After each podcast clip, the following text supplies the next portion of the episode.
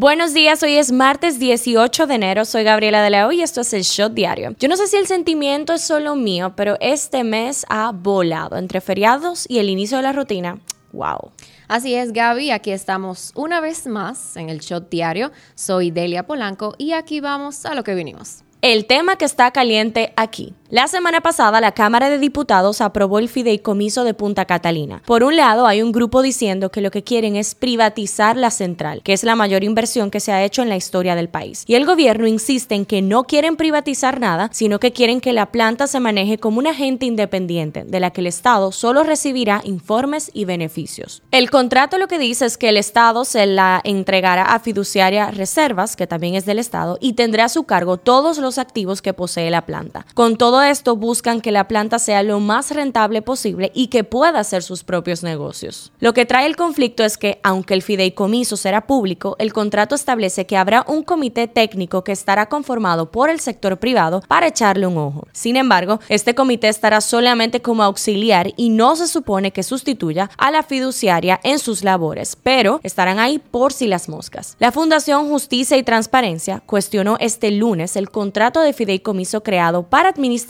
la termoeléctrica Punta Catalina por contener violaciones a la Constitución y a las leyes, así como indicios de privatización. La organización informó en un comunicado de que ha entregado al Senado un análisis explicativo del alcance jurídico del contrato en el que plantea su improcedencia y denuncia desinformaciones y manipulaciones sobre el fideicomiso de Punta Catalina. El tema que está caliente allá. Miles de personas sin electricidad y numerosos vuelos cancelados en Estados Unidos. Estos son algunos de los resultados de la tormenta de nieve que azota el este del país norteamericano desde el pasado fin de semana. Los gobernadores de Georgia y Carolina del Norte decretaron el estado de emergencia. Más de 80 millones de personas están bajo alerta climática en Estados Unidos por esta tormenta que combina fuertes nevadas, vientos y lluvia helada en el este del país. Millones de estadounidenses se pusieron en cubierto de una gran tormenta que golpea con nieve, hielo y fuertes vientos en el este del país y ha causado trastornos viales, suspensiones de vuelos y cortes de luz en unos 190 mil hogares este lunes por la mañana. El Servicio Meteorológico Nacional, NYS por sus siglas en inglés, dijo que la tormenta combina fuertes nevadas, lluvia helada y fuertes vientos e impactó el sureste y la costa del Atlántico Medio antes de dirigirse a Nueva Inglaterra y al sur de Canadá. Se esperan hasta 30 centímetros de nieve en una franja de territorio que va desde el norte del valle de Ohio hasta el sur de la región de los Grandes Lagos, advirtió el NYS. Esto es lo que está trending. Este lunes Alexis Villalona, conocido como el abusador de Baní, volvió a pedir disculpas al país y a la mujer que agredió, Santa Arias, el pasado 31 de diciembre, mientras era conducido a la sala de audiencias donde se le iba a conocer la medida de coerción. Alegó que no se entregó a las autoridades a tiempo porque tenía miedo y creía que estaba contagiado de COVID-19. Fue un error, pido disculpas al país. Tenía temor, tenía miedo, yo nunca había caído preso. Fueron las palabras que Villalona manifestó al ser abordado por los medios de comunicación mientras el contingente militar lo trasladaba a la sala. El conocimiento de medida de coerción contra Alexis Villalona durante un incidente por asuntos de tránsito ocurrido el pasado 31 de diciembre fue aplazado para este jueves 20 de enero a las 9 de la mañana. En las efemérides, Hoy cumpleaños el autor de muchas canciones que escuchamos cuando estamos en Amargue o cuando estamos limpiando en casa. 76 años cumple José Luis Perales, el cantante, compositor, productor y uno de los artistas más prolíficos de la música española. Durante más de 50 años de carrera, Perales ha recibido más de 100 discos de oro y de platino por clásicos como Un velero llamado Libertad y Cómo es él y Me llamas. Politiqueando un chin. El ministro de Turismo en la República Dominicana, David Collado, definió este lunes al país caribeño como la economía más fuerte de Latinoamérica por la recuperación rápida que experimentó su turismo tras el impacto de la pandemia. Collado presentó la Alianza Estratégica para el Crecimiento Económico Inclusivo y Sostenible del Turismo en República Dominicana y Jamaica, en la Casa de América de Madrid, donde apuntó también que su país protege, cuida y apoya la inversión extranjera. Hablando un poco de salud, cuando restan 13 días para entrar en vigencia, vigencia la disposición del Ministerio de Salud Pública de exigir a personas mayores de 18 años presentar su tarjeta de vacunación con al menos tres dosis contra COVID-19, la sociedad dominicana se muestra muy rezagada, pues solo 1.615.745 ciudadanos cuentan con las tres vacunas, al menos hasta la fecha del 15 de enero de este año. Un shot deportivo. Los gigantes del Cibao y las estrellas orientales se reencuentran en una final, lo que será para ambos equipos su segunda cita para decidir el campeón. La ocasión anterior, 2014-2015, los gigantes levantaron el trofeo de la liga al derrotar a sus rivales para llevarse la corona San Francisco de Macorís. Felicitamos al equipo verde, quien en su primer juego de la final se llevaron la victoria.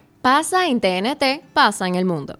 La inflación en Estados Unidos creció en el último mes a su ritmo más acelerado en casi 40 años, un incremento del 7% respecto al año anterior que ha disparado los gastos de las familias, se ha comido los aumentos salariales y colocado presión sobre el presidente Joe Biden y la Reserva Federal para atender lo que se ha convertido en la mayor amenaza para la economía estadounidense. El cantante puertorriqueño Guaina sufrió un fuerte accidente automovilístico en la ciudad de los Ángeles, en Estados Unidos, informó este lunes la agencia de relaciones públicas French Toast. La agencia indicó en un comunicado que el percance ocurrió cuando el automóvil en el que el cantante viajaba como pasajero fue impactado fuertemente por otro vehículo, causándole al artista duros golpes y traumas, por lo que fue trasladado en una ambulancia al hospital. Kanye West pudo asistir a la fiesta de cumpleaños de su hija Chicago después de denunciar públicamente que su ex esposa Kim Kardashian no lo invitó. El sábado, el rapero de 44 años transmitió en vivo en Instagram desde su automóvil afirmando que Kim no lo quería en la fiesta de su hija. No se me permitió saber dónde realizaba su fiesta. Este es el tipo de juegos que se está jugando, dijo Kanye. Es el tipo de cosas que realmente han afectado mi salud. Estoy tomando el control de mi narrativa este año. ¿Qué dice la gente en Twitter?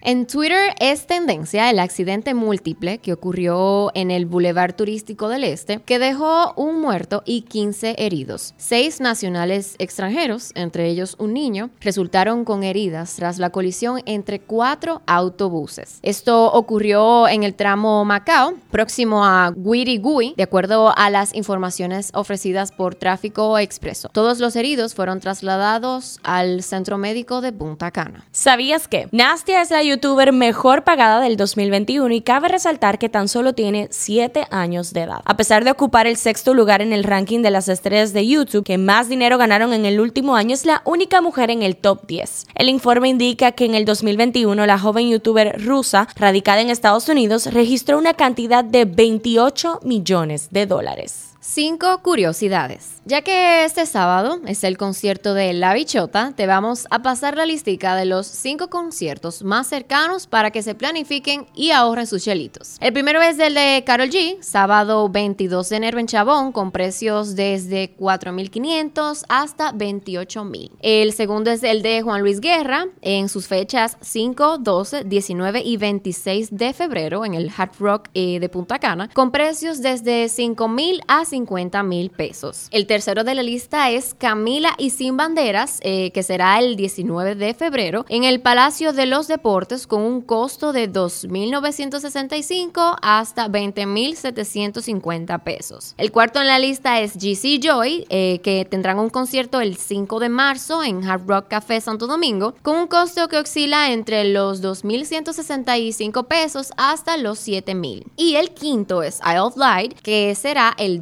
12 de marzo en Sanssouci con un costo de 2.500 pesos. Estreno del día. Scream de Paramount, la quinta entrega de la larga franquicia Slasher, obtuvo un estimado de 30.6 millones de dólares en la taquilla de Estados Unidos este fin de semana. Ese número superó las expectativas de la industria que había proyectado que la película recaudaría cerca de los 25 millones en su debut de fin de semana. Scream también ocupó el primer lugar destronando a Spider-Man No Way Home, que ha sido la mayor atracción de taquilla aproximadamente un mes. Cifra del día, de 5 a 10 es el aumento del pasaje que anunciaron las dos principales federaciones del transporte en el Cibao, la Federación del Transporte de la Región Norte y el Central Nacional de Trabajadores del Transporte a partir de este lunes. Eso ha sido todo por el día de hoy. Recuerden seguirnos en nuestras redes sociales arroba el.shot para más actualizaciones durante el día. Nos vemos cuando nos escuchemos.